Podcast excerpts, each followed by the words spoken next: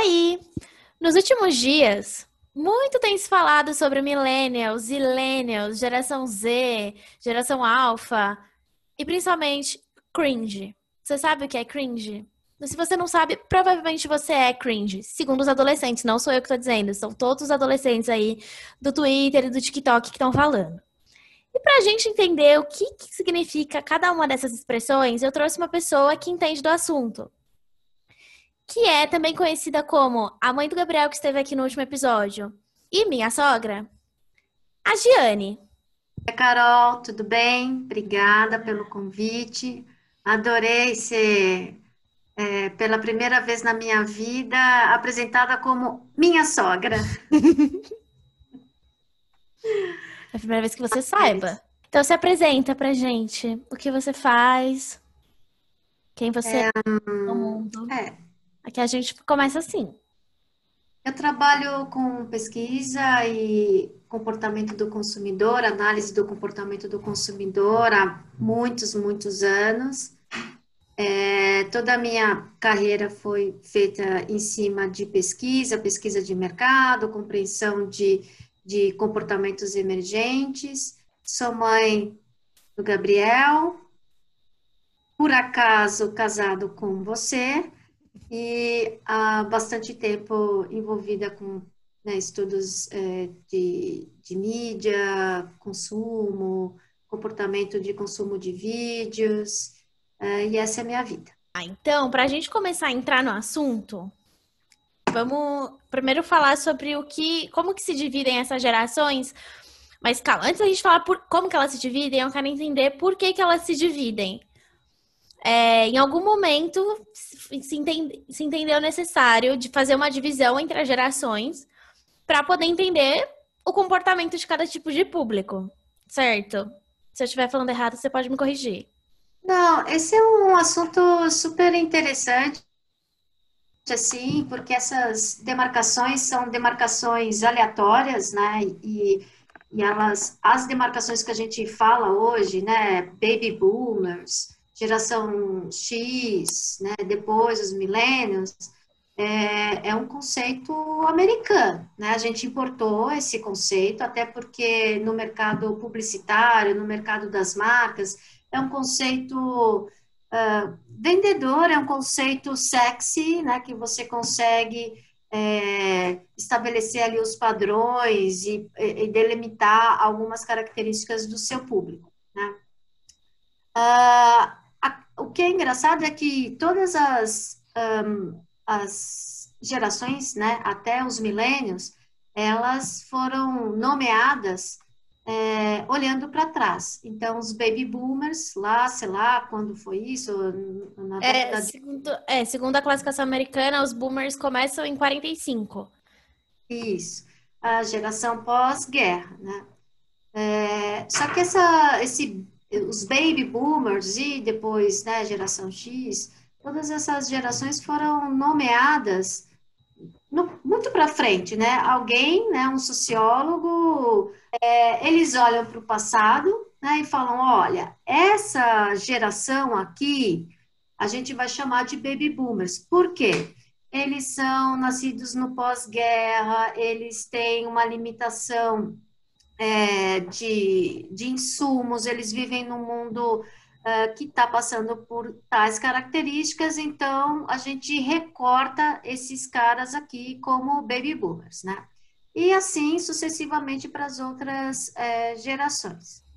É, nomear uma geração é uma coisa super bacana, né? Foi o que aconteceu com os milênios, né? Então, foi uma agência de publicidade que deu esse nome maravilhoso. Então, essa agência olhou para essa é, para essa população ali, né, recém que estava se formando ainda e deu o nome de milênios, né? Só que essa foi a primeira geração que foi nomeada enquanto ela existia. Todas as outras eram alguém olhando para o passado e, e, marcando aquelas gerações. Então, isso até para um historiador, para um sociólogo, é, é uma coisa super difícil de explicar, porque você está vivendo o período histórico e falando, estamos agora vivendo a geração X que, que, que não, não fazia muito sentido, né? No passado, agora faz. Agora faz por quê? As coisas mudam muito rápido, se acelerou muito e também o, o mercado acostumou a falar, né, a nomear as gerações e a gente co consegue né, estabelecer realmente essas diferenças. A questão é que a gente importa um conceito e acha que o que descreve uma geração é, nos Estados Unidos é a mesma é, é, a mesma descrição que a gente tem aqui no Brasil, né? Os millennials são um excelente exemplo para isso, né? Os millennials americanos, eles eram assim, numa no momento ali, né, 11 de setembro, um momento super difícil, muito medo, é, incerteza e já uma queda de renda. No Brasil, os milênios estavam no auge da economia, pleno emprego, uma classe C com uma renda crescente muito alta, FIES, todos esses é, planos né, de. Os programas de, de incentivo à, à educação. Cotas, tudo isso em, plena, em, pleno, fun, em pleno funcionamento. Então, quando a gente falava né, que é, uh, os milênios, né, eles eram, né, só trabalhavam é, por propósito, uh, assim, por um tempo sim, né, porque você podia escolher o seu emprego. Depois disso, né, e a gente já vê a geração é, Y, não dá para trabalhar por propósito, e agora menos ainda, né, porque você não tem emprego. Uh, o emprego é onde está. É, o jovem é, é quem mais sofreu né, nos últimos 10 anos com a falta de emprego e sofrerá pelos próximos anos. É, e tem uma outra questão também, né? Quem é, é os mais, né? Os mais velhos, né? Olham para a geração mais jovem e falam: ah, esses caras então, não sabem de nada, não querem trabalhar, são preguiçosos, são preguiçosos e tal. É, querendo né, se diferenciar, mas na verdade, essa. É, e, e por outro lado, a gente também tem essa visão de que o jovem vai mudar o mundo, que o jovem veio para melhorar as coisas. Isso, isso era mais até no passado do que hoje. Quando você fala que um, que essa né, geração vai melhorar, é, vai ser diferente para melhor, não só se coloca uma pressão sobre os mais jovens, mas também é uma visão positivista, sabe, da, da, filosofia positivista mesmo. O que, que os positivistas falavam? Olha, é, a, né, a, a, as pessoas, né, a natureza, ela sempre evolui e melhora. Então, as novas gerações, elas serão melhores do que as gerações anteriores, né? Isso não, não, não se concretiza assim, né? Então, você vê gerações... Mas será que isso não vem de um, exatamente do conceito dos baby boomers, que era, que era justamente a geração pós-guerra? Então, dali, assim, justamente por estarem saindo de, da guerra, do, e, assim, e isso a gente importa do pessoal de fora, porque aqui é, até o, os anos não são, não são tão iguais assim nas, nas, nas, classificações de gerações, mas isso importando principalmente da Europa e tal. É, como eles estavam num pós-guerra é, e eles viviam em situações bem ruins, porque a maioria dos países com as economias em crise, racionamento, enfim, não tinha, não, não tinha o básico para essas pessoas não vem daí o conceito de que a próxima geração vai ser melhor? De que as, os jovens vão vir para melhorar o mundo? Pode ser isso, né? Essa visão positivista pode ser disso, né? Mas aí a gente chega à, à necessidade de a gente entender o contexto. Né? Pode até ser que as gerações né, sejam Assim como, ah. assim como aqui no Brasil, os millennials, é, na época que os millennials estavam aí com 18, 19 anos, é justa, pega justamente o auge, é, todo mundo tendo acesso à faculdade, tem, tinha muito emprego, as classes as classe C subindo, né, tendo uma, um poder econômico maior. E aí, é, eu acho que dá para não sei, mas eu, o que eu entendi aqui, assim, é que daria para fazer uma, essa, essa comparação, entendeu? São dois, dois grupos que saíram de períodos muito ruins. O Brasil, naquela época, ainda vindo da, da reestruturação da economia, ainda era muito recente a estabilidade do real, que né, começou a, a caminhar em 94. Então, em 2000, ele estava fazendo seis anos. Ainda estava, né, uma coisa meio será que vai, será que não vai? Então, o pessoal, assim, é, e aí tendo essas possibilidades para quem era muito jovem na, naquela era, né, naquela ocasião, acabou se criando essa, essa imagem. Claro que são contextos Sim, mas... completamente diferentes, mas. Então, mas é onde eu ia falar, é porque o contexto possibilitou essa, é, essa não é, essa, esse avanço, né?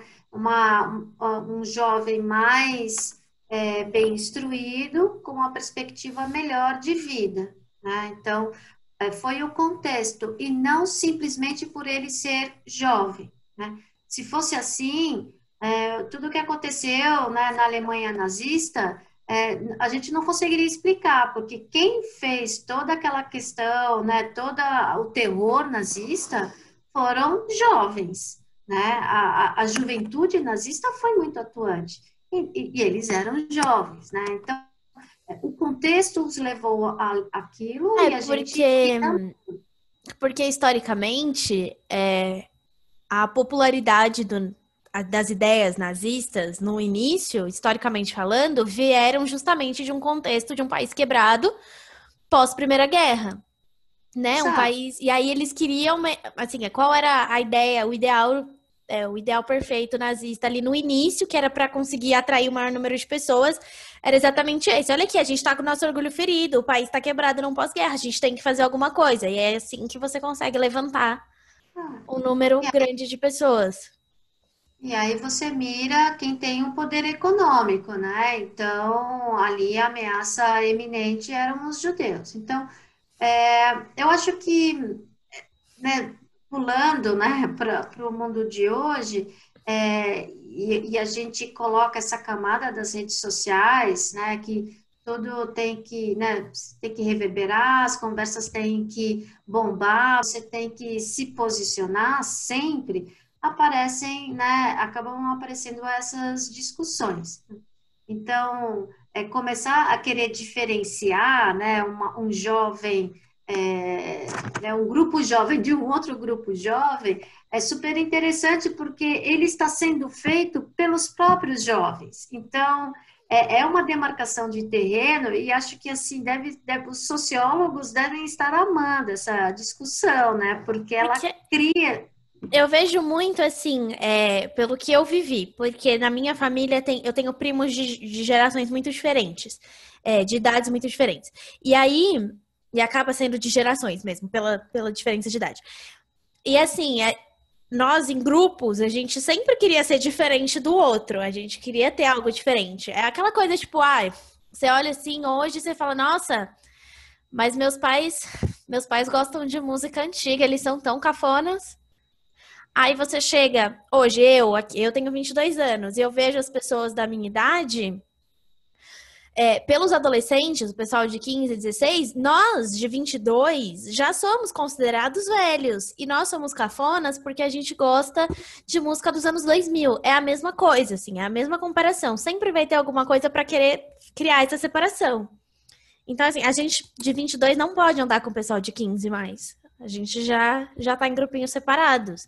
É, tanto que quando começou essa discussão nas redes sociais do cringe, o que é, é, o que define se você é cringe ou não, eu mandei uma mensagem para minha irmã, minha irmã tem 17. Eu mandei assim, Fernanda, eu sou cringe? E aí ela perguntou, em que aspecto? Eu falei, hum, talvez eu seja, então. Porque, assim, apesar da gente ter uma diferença pouca, né? São quatro anos, mas já tem muita coisa, assim, entre, entre nós duas, né? É, os gostos são muito diferentes. É, aí até nas listas estavam falando que é cringe. Então você pega algumas coisas que são muito particulares de cada época, de cada geração, que é moda sempre. Assim, há uns anos atrás, quando eu estava na escola, é, se falava muito que calça de cintura alta era horrível. Então, ah, é aquela calça que minha mãe usa. E hoje todo mundo usa calça de cintura alta. Nós, né, nós que naquela época éramos adolescentes, hoje a gente acha incrível usar calça de cintura alta e fala, olha para as calças de cintura baixa que a gente usava antes e fala, ai, que horror. É sempre isso, aquela coisa que a gente criticava na pessoa mais velha, a gente vai chegar lá. Nós nos tornaremos a pessoa mais velha. E, e aí é. essa discussão acaba, assim, como nas redes sociais, principalmente no Twitter, tem gente de todas as idades, e aí quando uma discussão ela atinge todos os grupos do Twitter, ela ganha essa proporção. Que uma thread no Twitter acabou virando matéria em todos os lugares, foi para Fátima Bernardes, sabe? Provavelmente vai para o Fantástico, para esse tipo de programa assim, e vai atingir muito mais gente. E com o TikTok, porque também eu vi muito dessa discussão no TikTok, é, antes o TikTok era uma coisa muito de adolescente desde antes dele ser TikTok, de ser, quando ele era o, o Musical.ly, ele era muito mais dos adolescentes. Só que aí com, veio a pandemia, todo mundo trancado em casa, todo mundo procurando formas de se distrair, enfim. Aí vieram também, entra a questão da criação de conteúdo, todo mundo é, com a possibilidade de criar conteúdo, e você tem que estar presente em todas as plataformas. Aí foi todo mundo pro TikTok. E aí, juntando a força do Twitter e do TikTok, não tem como um debate desse não, não bombar da forma que bombou, assim. Eu acho que, é, principalmente quando você está falando de um confronto de gerações, e todas as gerações estão participando. Todas não, mas pelo menos aí três estão participando. E aí se fala muito, no, só para concluir a coisa das gerações, se fala muito que existe um limbo entre as gerações, por quê? Justamente por conta da classificação americana que a gente adotou, mas existe uma classificação brasileira que é um pouquinho diferente. Então, pela classificação americana, a geração Y, que seriam os millennials, ela vai de 80 a 94. Já na classificação brasileira, ela vai de 85 a 99. E aí, com, pela americana, existe uma. Existe um. Eu não sei, é um. Não sei se é uma falha. Não sei. Em alguns lugares tem que. A geração Z começaria em 95 e vem até os dias de hoje. Em outros lugares diz que a geração Z ela só começa no ano 2000. Por isso fica esse limbo entre 95 e 2000. Onde se encaixa onde nós nos encaixamos. Tipo, a gente gosta de Sandy Júnior? Sim. A gente divide o cabelo de lado? Também. Mas nem sempre a gente já paga boleto e saiu da casa dos pais nessa idade. Eu acho que aí fica. O pessoal fala que, que a gente tá num limbo. Porque a gente se identifica com muitas coisas dos millennials, mas a gente se identifica também com muitas coisas da geração Z. E aí, aonde a gente tá?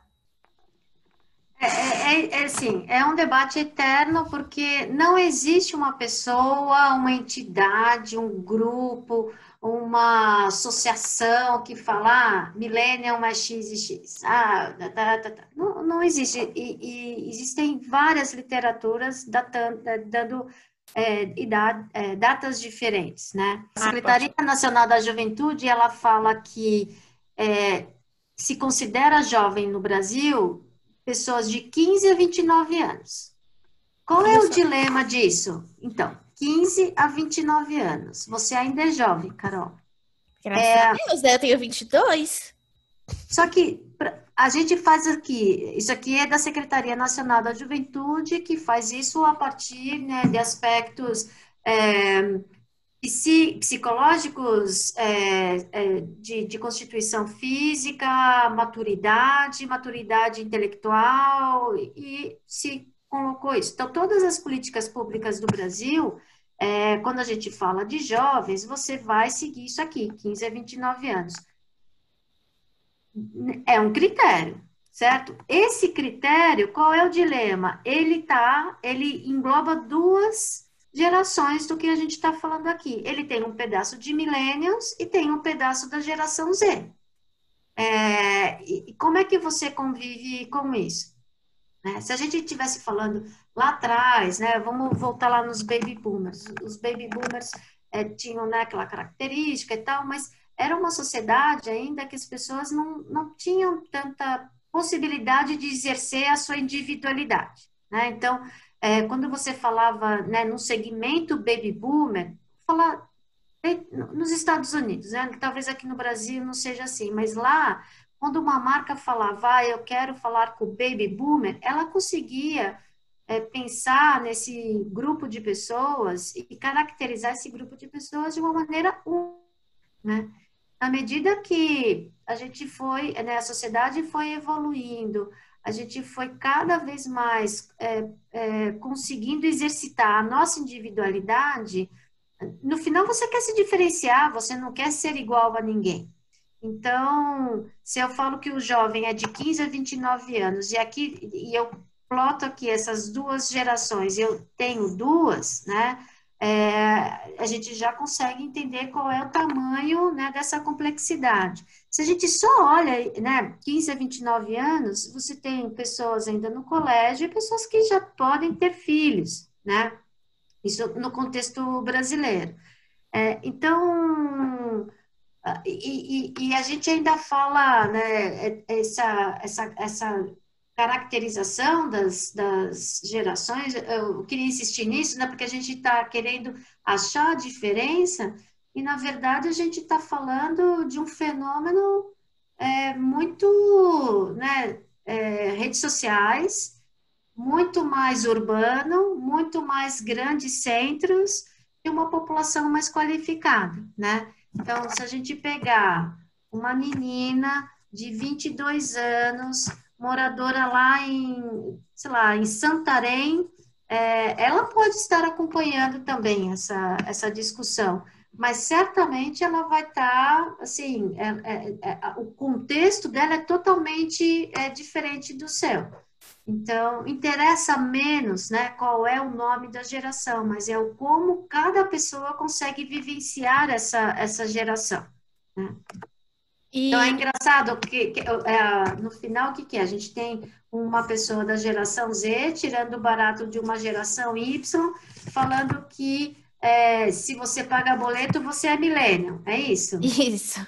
É lógico, porque a geração Z ainda não saiu de casa, né? O Brasil tem essa coisa, né, de, de é, uma população, né, uma, uma cultura latina, e os filhos, quanto mais eles puderem ficar em casa, eles vão ficar, né? E com a questão né, de um país de baixa renda, com questões muito difíceis, né, de, de contexto econômico, é, você viver com a sua família ainda é o jeito mais barato para a família inteira, porque você aumenta a renda daquele núcleo. É, você familiar. acaba agregando as rendas de todo mundo e, e faz, é, é, assim, cada vez é, eu acho que pagar boleto e. E, e o pagar, pagar o boleto, assim, imagina uma, uma mãe, uma mãe, né, uma família que, é, solo, então mulher, né, uma mãe e um filho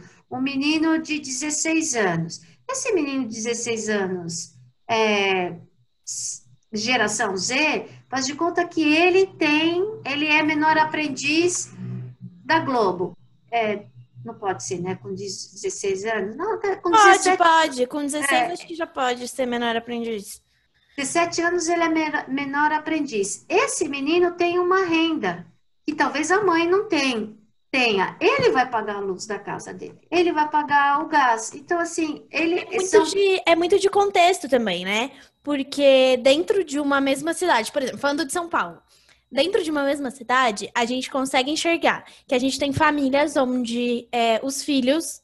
É, não precisam trabalhar até concluir a faculdade, aí você entende que vai concluir a faculdade com 21, 22 anos, é, e o trabalho né, ele vai trabalhar, é, vai ser o estágio dele que é obrigatório para concluir a faculdade. Ele não está trabalhando por necessidade. E na mesma cidade você tem famílias onde a pessoa com 15, 16 anos ela precisa trabalhar para ajudar a complementar a renda da casa dela. Então, é claro que a discussão, quando ela está na internet, ela está muito. Pode parecer que ela está num contexto muito amplo, ai, muitas pessoas têm acesso, mas acaba que, que se você parar e, e analisar, ela está muito restrita a um certo grupo. É onde a gente chega aos privilégios, né? Então, assim, se você vai analisar a escala de privilégios, então a gente está falando de toda a população branca, né? O homem branco, é, homem branco, ele está no topo da escala de privilégios, né? Tem acesso, tem as maiores rendas, as maiores possibilidades, maiores e melhores possibilidades de emprego. Até a gente chegar lá, daí tem a mulher branca, depois tem a mulher, é, tem o homem negro e, o, e a mulher negra.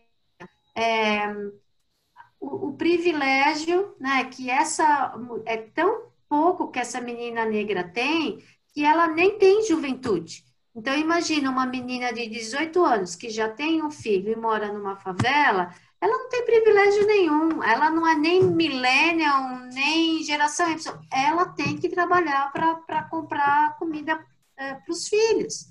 Então, assim, essa, essa discussão né, de se o que, que é milênio, tem a questão do contexto, e no Brasil é, o contexto é atravessado pela, pelas condições econômicas e, e sociais que a população vive.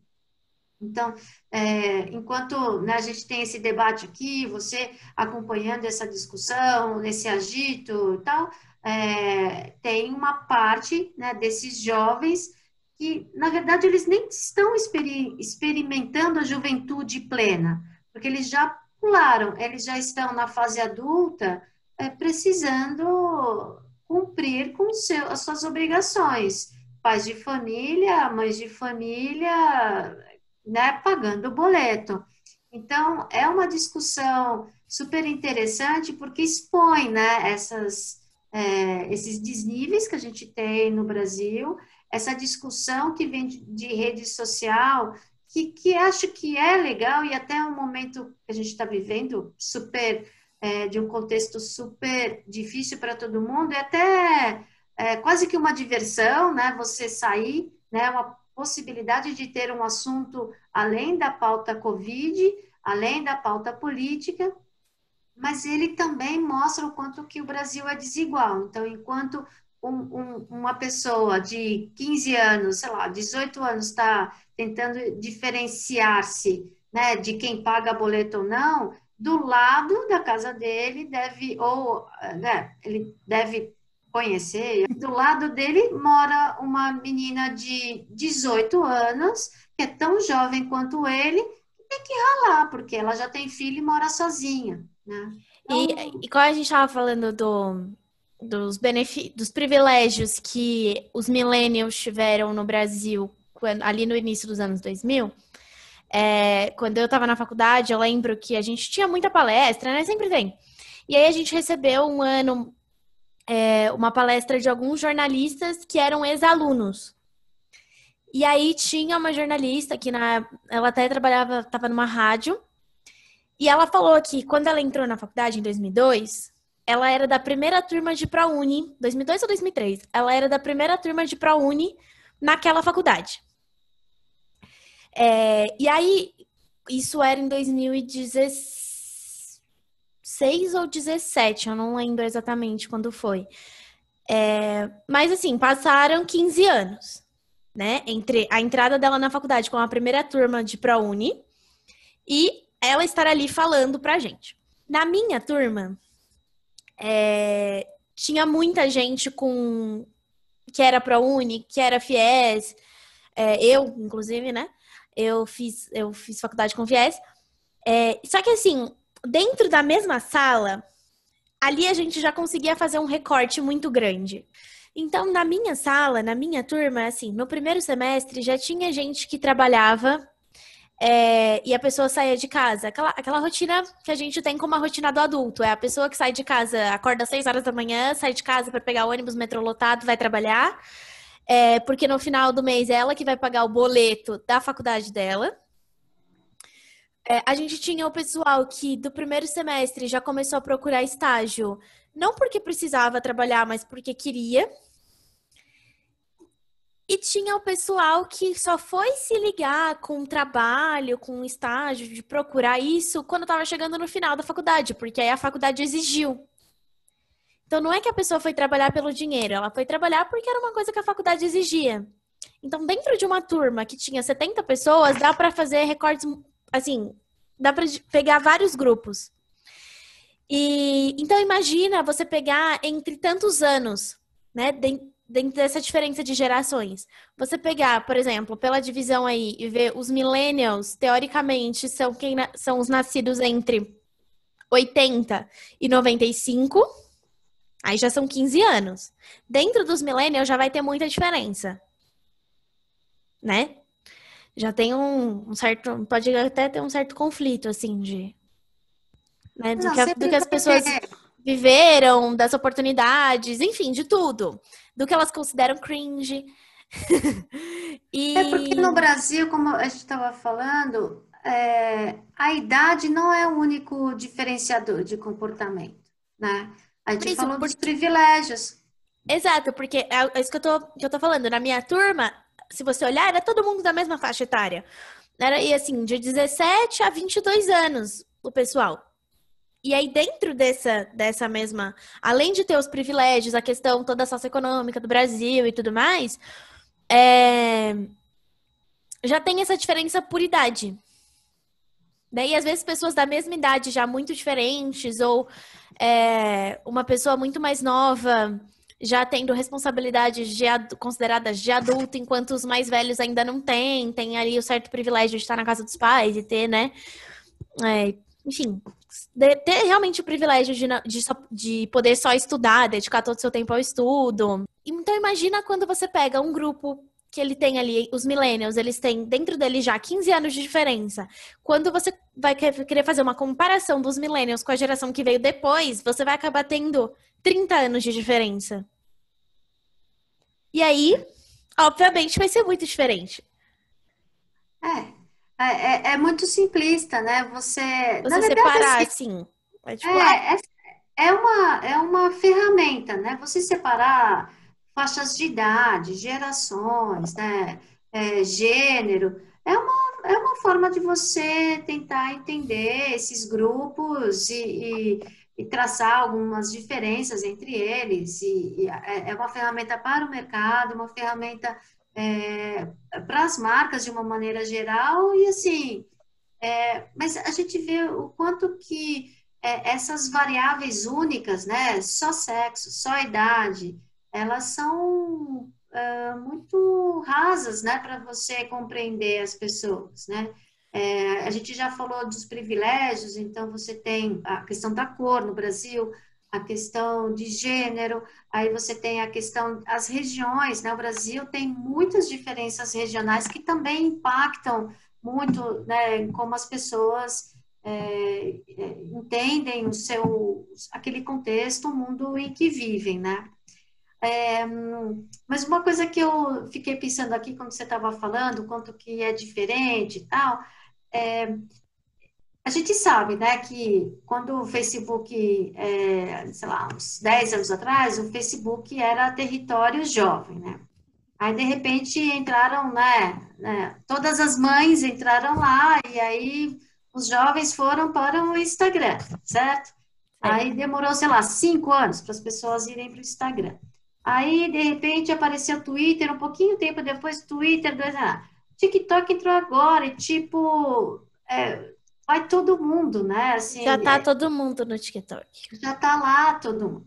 Então, eu entendo até, parece que é um contra-movimento, né, desses mais jovens querendo marcar o território, ó. Aí, tipo, estão invadindo aqui, mas isso aqui é, é nosso. Ó, e tenta pôr uma linguagem ali para de tribo, né, assim, com códigos e símbolos que os outros é, não, não conheço. E, e, talvez assim, até pelo fato da gente não se ver né, mais e você não poder, é, no bar que você gosta, no restaurante que você gosta, e com, na balada que você gosta e tal, você vai perdendo um pouco essa experiência de diferenciação e você na internet vira esse território. E acaba perdendo também a individualidade, porque querendo ou não, quando a gente podia ir nos lugares, é, era muito também tinha essa diferenciação por idade. Você sabia Olha, eu qual não ia era na balada que vocês vão. Iam. Você sabia, você sabia qual era, assim, qual era o bar que tinha o pessoal da sua idade, você sabia qual era a balada que tinha o pessoal da sua idade, é, enfim, até restaurante. o shopping. Você sabia que, assim, se você fosse no shopping um sábado à tarde, provavelmente você ia encontrar pessoas bem mais velhas do que você. Agora, se você fosse, sei lá, numa sexta à noite, pode ser que tivesse um pessoal mais novo. Enfim. É, agora, como tá todo mundo trancado dentro de casa, você acaba perdendo isso, porque na internet tá todo mundo junto. Teoricamente, tá todo mundo no mesmo espaço mesmo com as redes sociais, os algoritmos que ah, né, são inteligentes e eles entregam um conteúdo é, específico para você. Eu acho o algoritmo do TikTok, por exemplo, muito inteligente. Eu não entendo nada de algoritmos. Pode ser que eu esteja falando a maior besteira do mundo, mas eu acho ele muito inteligente. É, que é, ele leva um tempo para aprender. Quando, se você criar uma conta e entrar lá, você não vai entender nada. Você vai falar, gente, o que, que é isso? Eu tô vendo vídeo de cachorro, aí depois aparece um vídeo de receita, depois tem uma pessoa dançando. E por último, vídeo de look, ensinando a combinar uma jaqueta com a sua calça skinny. É... Mas aí, conforme você vai usando, ele vai ficando mais inteligente, ele vai aprendendo as suas preferências. E é... eu acho bizarro a forma como ele entende as suas preferências. Se você quiser, você pode passar uma semana só vendo vídeo de cachorro hum, sendo dublado. Assim. É... E aí acabou que, quando pessoas de todas as idades foram pro TikTok, tá todo mundo produzindo tudo. Não tem mais aquilo assim, ah, só as adolescentes, uh, os adolescentes produzem vídeo de dancinha. Todo mundo faz vídeo de dancinha agora. Tem vídeo, assim, tem perfil de um casal de idosos, que inclusive chama Vovôs TikTokers, que é maravilhoso. São dois idosos e eles fazem vídeo de tudo. Eles fazem dançando, é, as trends que aparecem, assim, vamos dublar um áudio, eles estão lá dublando, não, há, não, não existe mais o conteúdo que é do jovem, do adolescente, e o conteúdo que é para as outras gerações. Tudo misturou. Então, assim, todo mundo tem um bichinho em casa, todo mundo pode fazer um vídeo bonitinho do seu, do seu gato, do seu cachorro e colocar no TikTok. Receita, então, todo mundo faz. É... E aí acabou que virou uma grande mistura, justamente, acho que é exatamente por, por estarmos todos em casa, né? No, ano passado, no início da, da quarentena, é, teve aquela coisa de que o TikTok bombou muito, todo mundo baixou o TikTok. E aí as pessoas gostaram. E essa coisa de todo mundo poder ser um criador de conteúdo, porque você tá na sua casa com o seu celular, você faz tudo, é, contribui para isso. Né? Porque não, não é mais aquela coisa assim, tipo, ai filho, me ensina a mexer no computador que tinha antes. É, agora todo mundo sabe mexer no celular. Ah. Um, assim, é, claro que claro que existem algumas limitações, óbvio. Existem coisas que é, os mais jovens têm mais facilidade que os mais velhos. Mas é, o celular ele é tão intuitivo, acabou, né? E os aplicativos eles estão se atualizando para ficar também eles querem cada vez mais público. Então, para eles, que venham de todas as idades. É, e aí todo mundo é criador de conteúdo e aí acabou justamente perdendo essa divisão provavelmente os meus filhos não vão entender porque eu fico ouvindo evidências de Sandy Júnior. É a mesma coisa, eu acho. A gente sempre vai querer ter, se diferenciar dos mais velhos e a gente sempre vai achar o que os mais velhos fazem estranho. Exato. É, o que é interessante assim no que você falou, essa né, todo mundo em casa, é, principalmente os, quem está aluno, né? Assim, é, adolescente que não está indo para a escola. Então, uma parte dos pais é, também estão em casa, mas de uma maneira geral, quem está de fato, né, mais preso e mais é, é porque, porque aí a gente também tem que entrar na questão do recorte mais uma vez é, de entender que o adulto em home office, hoje, ele é muito Exato. privilegiado. Então, era onde eu ia chegar. Então, quando você fala todo mundo, não, nem 30% da população adulta está em home office, né? Ainda, pelo menos, né? É uma Agora, coisa uma meio coisa bizarra que... de se pensar, né? É, então.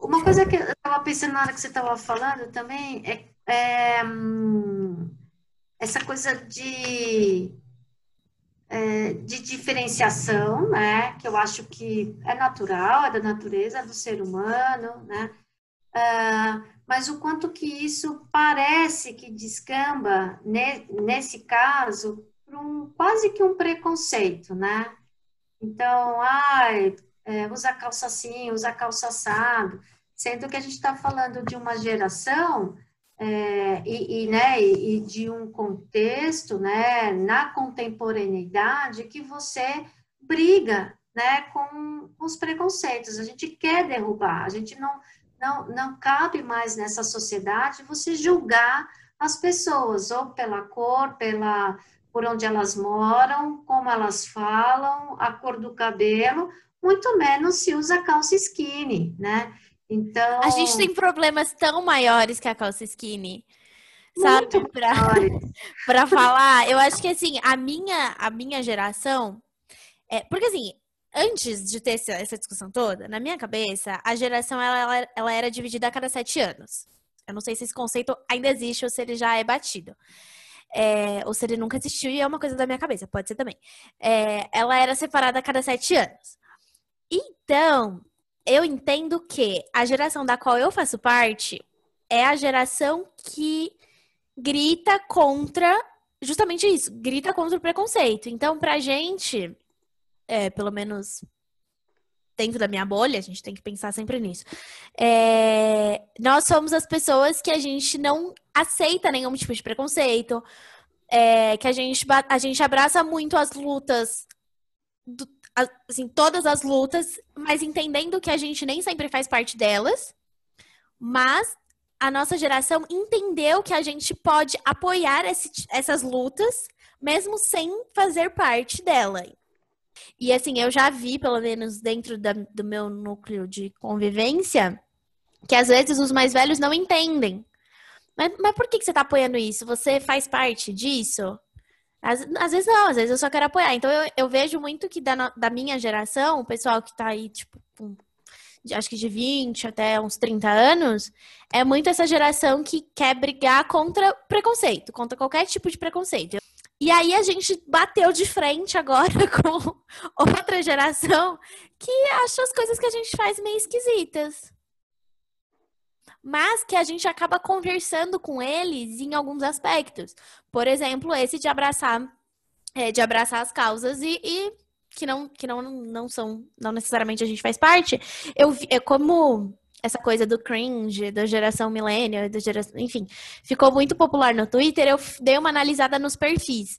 E aí eu vi que existem algumas similaridades entre nós e eles. Porque eu já eu considero que eu estou do lado de cá, do lado cafona do lado considerado cafona.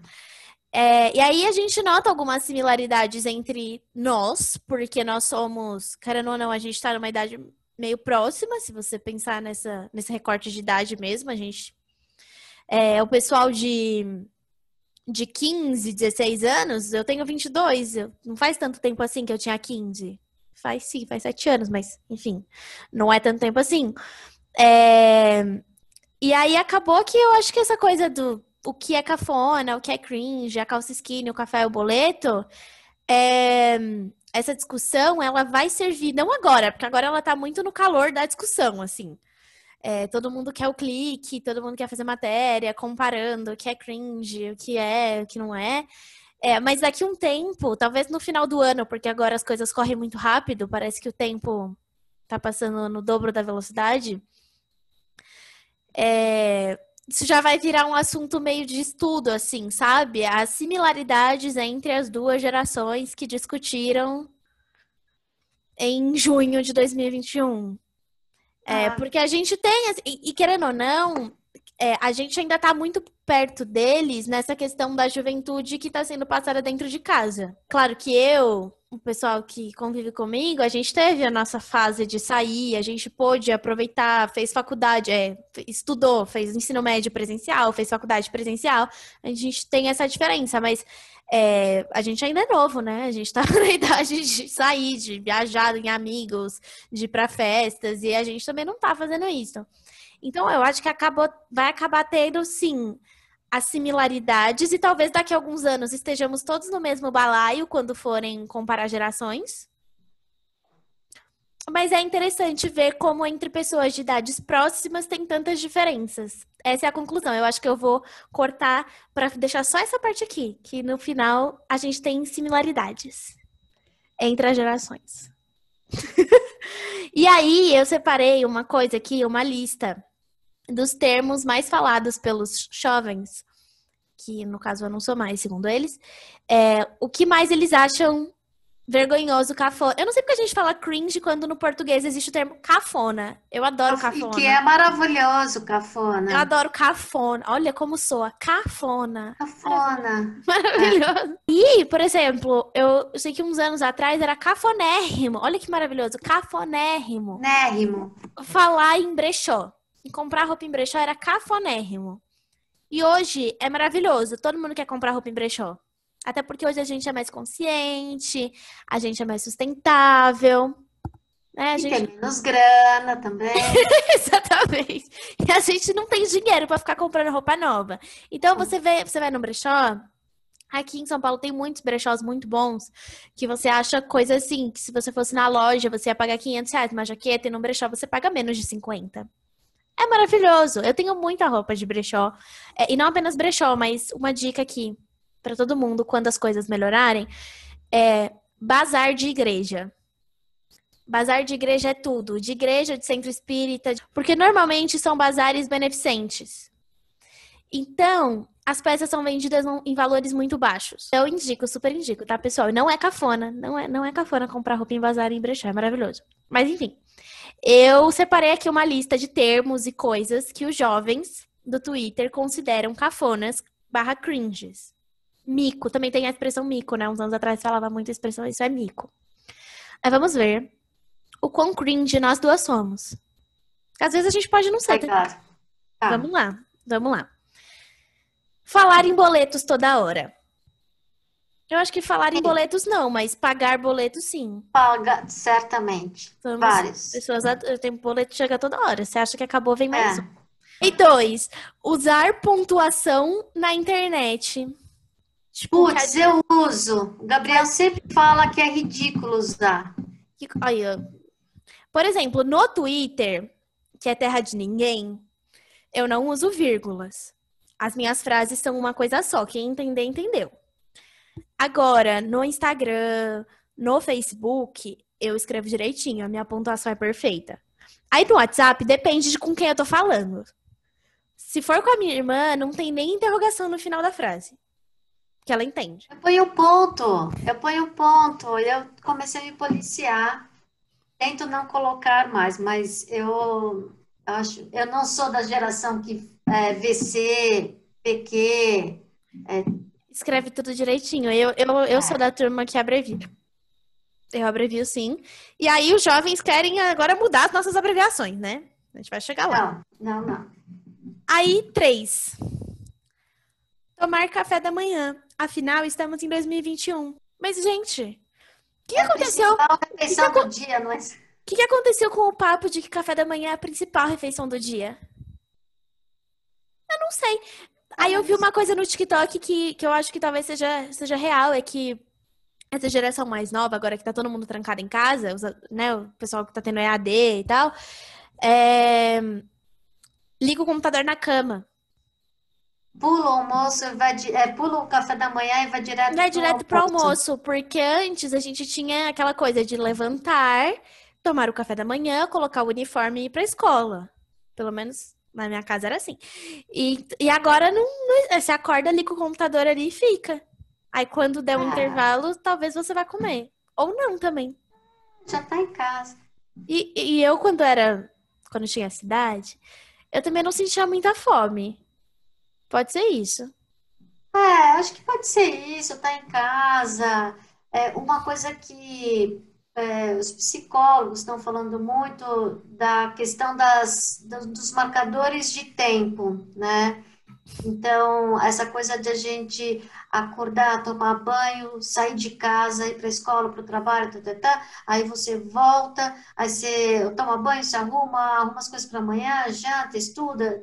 É, você tinha uma rotina, né? que, que te ajudava a marcar o tempo e o outro dia era um outro dia diferente. Sem as marcações de tempo, que a gente está meio em modo contínuo, assim, É né? tudo Você igual. tá, é tudo igual. Então, isso é muito ruim psicologicamente também.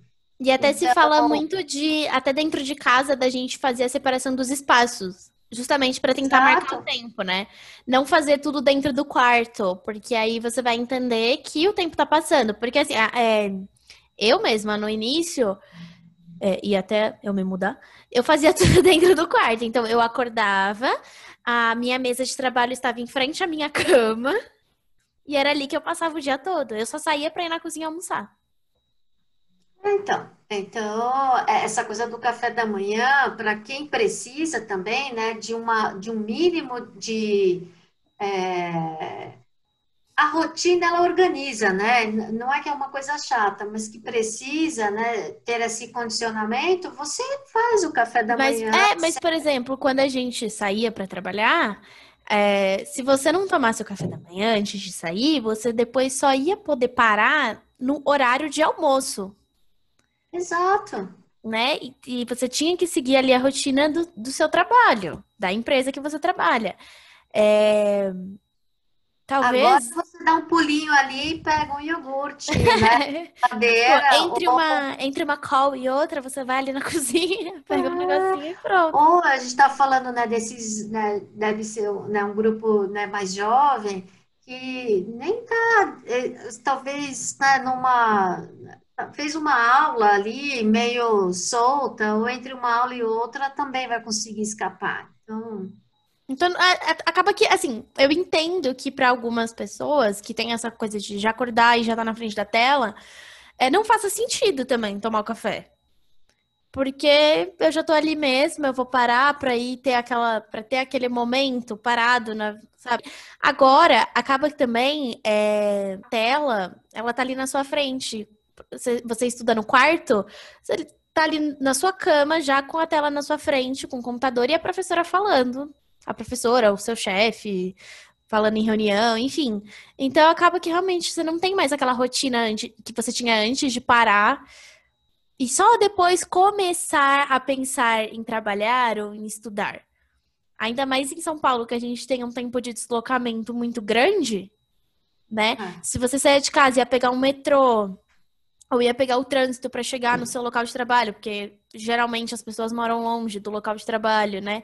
Você tem pelo menos ali 40 minutos, uma hora. Fora as atividades que a gente fazia nesse tempo. Eu li muitos livros no metrô. Então, a gente deveria guardar esse mesmo tempo para fazer essas coisas, né? Só que a gente foi é, trazendo para quem trabalha, foi acumulando trabalho, né? Eu também gastava uma hora para ir e voltar, né, do trabalho e tal. Agora, é- essa uma hora, essas duas horas, né, de manhã e de noite, elas foram totalmente absorvidas com o trabalho. Se você não faz um bloqueio, se você não se policia, você entra numa espiral, né? E aí você tá full time ali no trabalho, não tem mais. time, e você também trabalha num, é, num, num, num, num setor, né? Numa, num tipo de indústria você precisa se informar, né? Você precisa também desse ócio criativo e se informar de outras coisas, olhar outras coisas, né? E acho que é isso também um pouco né, dessa questão do, do que a gente está aqui, né? Do cringe. É, as telas estão tão presentes, você- as pessoas estão vivendo tão dentro, né, das redes sociais, é, que um assunto desse tipo consegue tomar essa Essa proporção. Porque as pessoas, assim, elas estão totalmente fugindo da realidade nas telas. Então, e de repente esse assunto aflora É, com essa porque- potência. Porque é, exato, é porque a gente tá vivendo num, num momento em que tudo, se você ligar a televisão num jornal nacional, enfim, qualquer jornal, se você ligar o rádio para ouvir um jornal no rádio, abrir uma folha, um Estadão, o que seja, é, qua- quais serão as notícias? As notícias serão relacionadas à Covid, ahn, à política, e ali no finalzinho, no espacinho, ao esporte. E muita gente nem se interessa por esporte, então essa parte não conta. Então, quando surge um assunto que ele atingiu tantas pessoas na internet primeiro, mas atingiu tantas pessoas, ele acaba, assim, eu acho que eu, eu acho que a- as outras mídias acabam vendo aquilo como uma oportunidade. Então, peraí, olha só, a gente tem uma oportunidade aqui. Vamos mudar um pouquinho o assunto? Até porque cansa. Isso, isso é real, assim, cansa mesmo. É, e a audiência, você pode falar melhor do que eu, a audiência acaba diminuindo quando você fica muito tempo falando sobre o mesmo assunto. É, a pauta, ela tem que mudar em algum momento, claro que não deixando de lado, porque a gente está vivendo, é isso que a gente está vivendo agora, se você deixar totalmente de lado, vira alienação, também não dá. É. Mas uma dose de alienação, um pouquinho assim, é sempre bom. E talvez até por isso que, é, que a gente que a gente sempre que tem um assunto assim, ele, ele acaba ganhando um destaque que alguns anos atrás ele não ganharia. É, então, no começo eu falei, né, nesse, nesse, nesse momento que, de contexto tão difícil, é uma fuga, né? É uma possibilidade de você entrar ali, como você falou, na alienação e tentar se afastar um pouco desse contexto.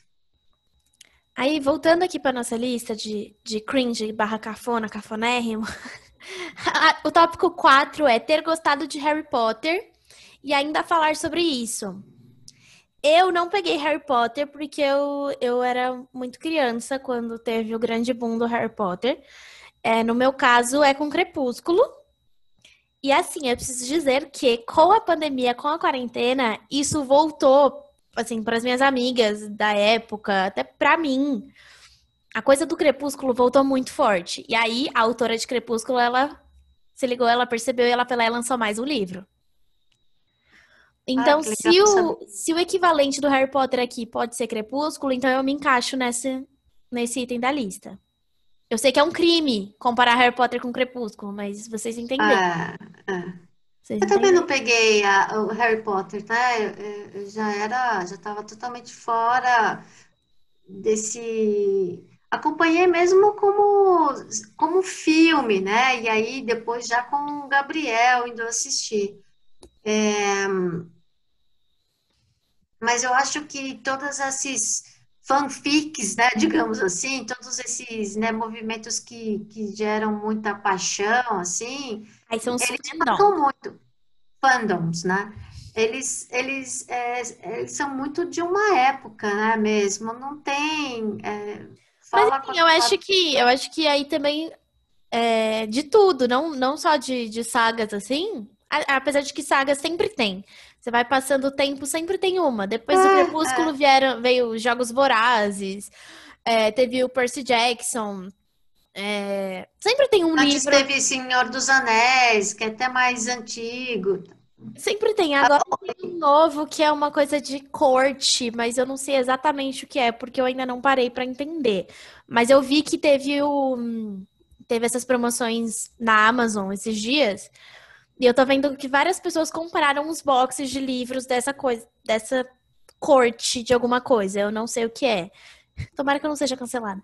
E eu não sei exatamente o que é, mas eu acredito que seja, tipo, o próximo movimento desse aí de, de sagas.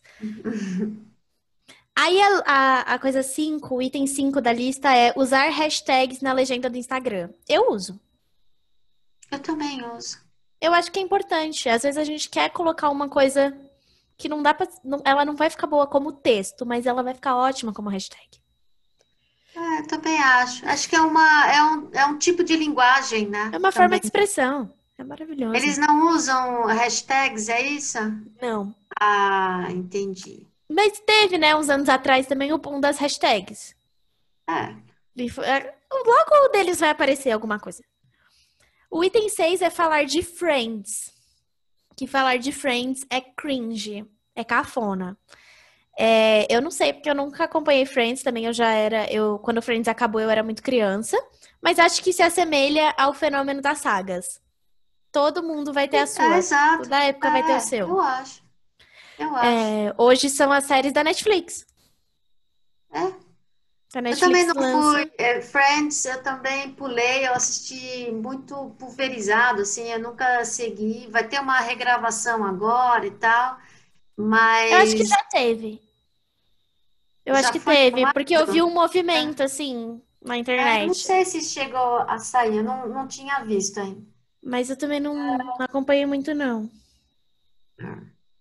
Então... Mas assim, são fenômenos culturais, né? Então, você também viver nesse mundo, né, contemporâneo, não saber o que é Friends, não saber o que é Crepúsculo, não nem saber o que é qual outro que a gente falou? Harry Potter. Harry Potter. É, é, impossível, né? Uma pessoa que vive nesse mundo agora conhece. Em algum momento ela já ouviu falar de alguma dessas coisas. Já ouviu falar. É. Item 7. Rir com o emoji chorrindo, que é aquela carinha rindo de chorar. Né, aliás, chorando de rir, rindo de, ah lá, chorando de rir. É aquela carinha chorando de rir. Eu dou muito, eu dou muita risada com ela. Assim, eu já eu, dei mais eu, risadas com ela. É, eu não gosto muito, assim, eu dou só aquela risadinha, adoro emojis e adoro figurinhas. Eu sei que é super brega. Isso é Eu brega. adoro, eu adoro figurinha. Eu adoro, faço coleção, faço batalha de figurinha. Acho o máximo. Mas eu gosto daquela carinha, daquele emoji que é aquela carinha rolando e aquele que o, sorri o sorriso, a carinha tá de ponta cabeça. Gosto. Às vezes é, é, usado meio ironicamente, aí eu nunca sei se a pessoa tá falando sério ou não comigo, mas tudo ah, bem. É? Ah, talvez se... Então, eu acho que não, não saber talvez seja cringe. O irônico pra mim é aquele que faz assim. Ah, pensando assim, com a mão é, pensando. Tipo, não entendi. Pode ser. Item 8. Sapatilha de bico redondo. Odeio sapato de bico redondo. Quando eu li, eu tive que parar e refletir, mas existe outro tipo de sapatilha? Existe. Aquele bico fino. Tem bico fino, ou pelo menos um pouco mais, né? Eu não gosto de sapato bico redondo. Então, eu dei uma olhada nos meus sapatos. É, eu tenho muito tênis, e aí tênis não dá, não dá muito para fugir, é, né? Redondo, Porque é. redondo. Mas os meus saltos são todos de bico fino também. Mas nunca foi uma coisa que me incomodou, assim. Eu já usei muita sapatilha. É, mas aí sapatilha não dura muito, né? Eu tenho esse problema, que elas É, nunca duram. E É. aí elas se vão. Então hoje eu não tenho mais nenhuma, mas também assim, não me incomoda. Não acho cringe, mas não uso. Mas não acho cringe. Não uso porque acho que É. não cabe, não cabe no meu estilo hoje, mas já usei bastante. É. Eu, eu também nunca fui muito de sapatilha, assim, não. É, eu tenho um sapato de bico redondo que eu ponho, uso pouco e eu fico, e fico meio incomodada. Falei, isso aqui não tá pertencendo nesse look. Não, não, não, tá esquisita. Aí chegamos no meu tópico favorito, que é o número 9. Ler jornal impresso e assistir Globo News. Mas eu vou me informar do mundo aonde se eu não ler jornal e não assisto Globo News? Também não sei. Também não... Mas aí é, é ler o papel, papel, ou ler o papel, ou pode ser o jornal digital? Não, tá escrito impresso, então tem que ser no papel. No papel. Bem, Olha. eu só tenho assinatura digital. Eu confesso, quando eu trabalhava presencial, as agências sempre têm as assinaturas de jornal. Então eu, eu pegava e lia.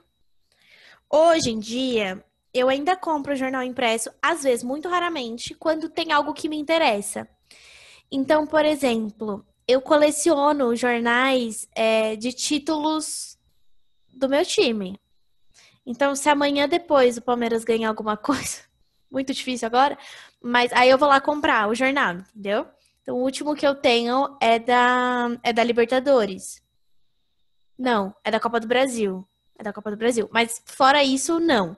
É, e aí, semana passada, eu dei uma entrevista pro Estadão. E eu tô lá no jornal. Então, a minha mãe comprou esse jornal pra mim. Eu tenho que buscar na casa da minha mãe. Saiu meu nome lá. É, não, isso foi cringe, você falar que você saiu no jornal e sua mãe que comprou. Ah, Porque a repórter só me avisou à noite. Ela falou, ai, saiu no impresso de hoje. Aí, à noite, aqui, não tinha mais onde eu achar esse jornal. Ah, que legal. Aí eu mandei uma mensagem pra minha mãe, ela é amiga do dono uma- da banca que tem lá perto. Aí ela falou que, que ia mandar uma mensagem pra ele, pra ele guardar. Aí ele guardou e tá lá na minha mãe, tem que ir lá buscar. Mas é cringe, Legal. parece que ler jornal impresso é cringe. É porque tá todo mundo trancado dentro de casa, quem vai sair pra comprar um jornal? É, também tem essa. Agora, assistir Globo News, como é que como é que assistir jornal se tornou uma coisa cringe? Eu não consigo entender. É. A gente tem que se informar, gente. De alguma forma. No Brasil, assim, né? Assim, o jovem, de uma maneira geral, não vê jornal, não lê jornal, né? Isso é uma questão. É. É, que, que é um cara, né? Assim, no Brasil, isso, né? Nos outros países não é assim. Um garoto de 15 anos, né, para ele querer ir atrás de jornal, ler notícias, ele tem ali um interesse diferenciado, ele tem ali, sabe, algum tema que ele gosta muito, porque normalmente não, não faz parte, né, da, do consumo de mídia dos jovens. Nem lê Ai. jornal, nem jornal. As da apresentadoras da Globo News são minhas melhores amigas. A gente se vê todo dia. Elas ficam ali me fazendo companhia todo dia. Aí, o item 10, que eu não faço, eu não gosto, eu sempre achei meio tosco. Vou ser cancelada por isso. Que é beber cerveja em litrão. Eu Mas não gosto. brega, né? Eu não gosto de cerveja, eu nunca gostei de cerveja. É, quando eu estava na faculdade, as pessoas iam no bar e compravam litrão, mas porque era mais barato. É, Pelo gargalo, a, a, o- não, a gente, a gente pegava copos. Ah, tá. Ah, Eu tá, sempre, eu sempre contribuía na, na arrecadação do litrão e eu nunca bebia porque eu não, não gostava. Mas eu sempre tinha umas moedinhas e eu dava, assim. É, no, meu, no meu grupo de amigos tinha um menino que ele passava fazendo a recolha do dinheiro para o litrão e para a pizza. Então, de quinta-feira era o dia que a gente sabia que ia ter. É, mas não gosto, não. Acho, acho cringe. Acho o litrão cringe, mas entendo as pessoas que gostam, porque ele é mais barato e ele representa você estar com seus amigos numa mesa de bar. Pois é, tudo que a gente não está podendo fazer hoje. Ah, é triste. Não é cringe, é triste. É exatamente. É triste. Aí o número 11, eu estou cometendo esse atentado agora, que é usar calça skinny. Todas as minhas calças são skinny. Eu não sei usar calça larga. Eu lutei muito com a minha família para usar calça apertada. Para alguém falar assim que isso é cringe agora? Não, gente. É, gente, a moda vai e volta, né? Eu- acho que esse é o pior, assim, porque é bem. Eu acho isso muito extremamente preconceito. particular para você É. ficar julgando se é cringe ou não. Pois é, gente. Porque Tem a assim, liberação do corpo, corpo livre, as meninas, as minas, todas de biquínis, sem nenhuma, né, reserva, sem nenhum complexo, e agora você vai ficar pensando se a sua calça é, é skinny, é cringe ou não. Oh my, não. E assim, principalmente falando de roupa, roupa é cada um usa o que se sente bem, entendeu? É, vamos, se gosta de usar calça larga, usa sua calça larga. Se você gosta de usar apertada, usa também. Eu tô com uma aqui Ah. que eu fui vestir hoje e ela quase não passou. Então, assim, É, é, pera sabe? lá. É, Pera lá também. A gente tá em, a gente tá em pandemia. As pessoas. Calma. Calma. A gente passou tanto tempo usando pijama em casa. Agora que a gente tá voltando a usar nossas roupas. Enfim, calma. Aí, o número 12 é uma coisa que eu não peguei tanto, mas. é, mas eu sei o que é. E os jovens acham cringe. Que a gente acha legal alugar VHS e DVDs nas locadoras. É que essa geração do cringe, eles já nasceram com Netflix. Né? E quando eu era criança, não, não existia Netflix. Então a gente tinha, a gente ia numa locadora que tinha lá perto de casa, e o cara tinha sempre os lançamentos. E aí a gente pegava os lançamentos, e o lançamento tinha um porém no lançamento.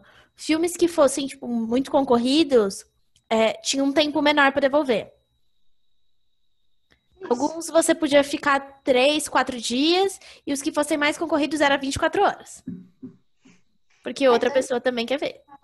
Então, se você é cringe, imagina eu, né? Pré-histórica.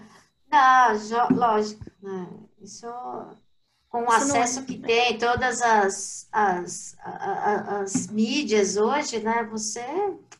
Então, para essa juventude, realmente, esse não é, não tem escassez de conteúdo, né? Onde eles Só quiserem. não sabe o que é esperar uma semana para ver um episódio novo. Não, não sabe. Assim, sabe quem acompanha séries mais longevas?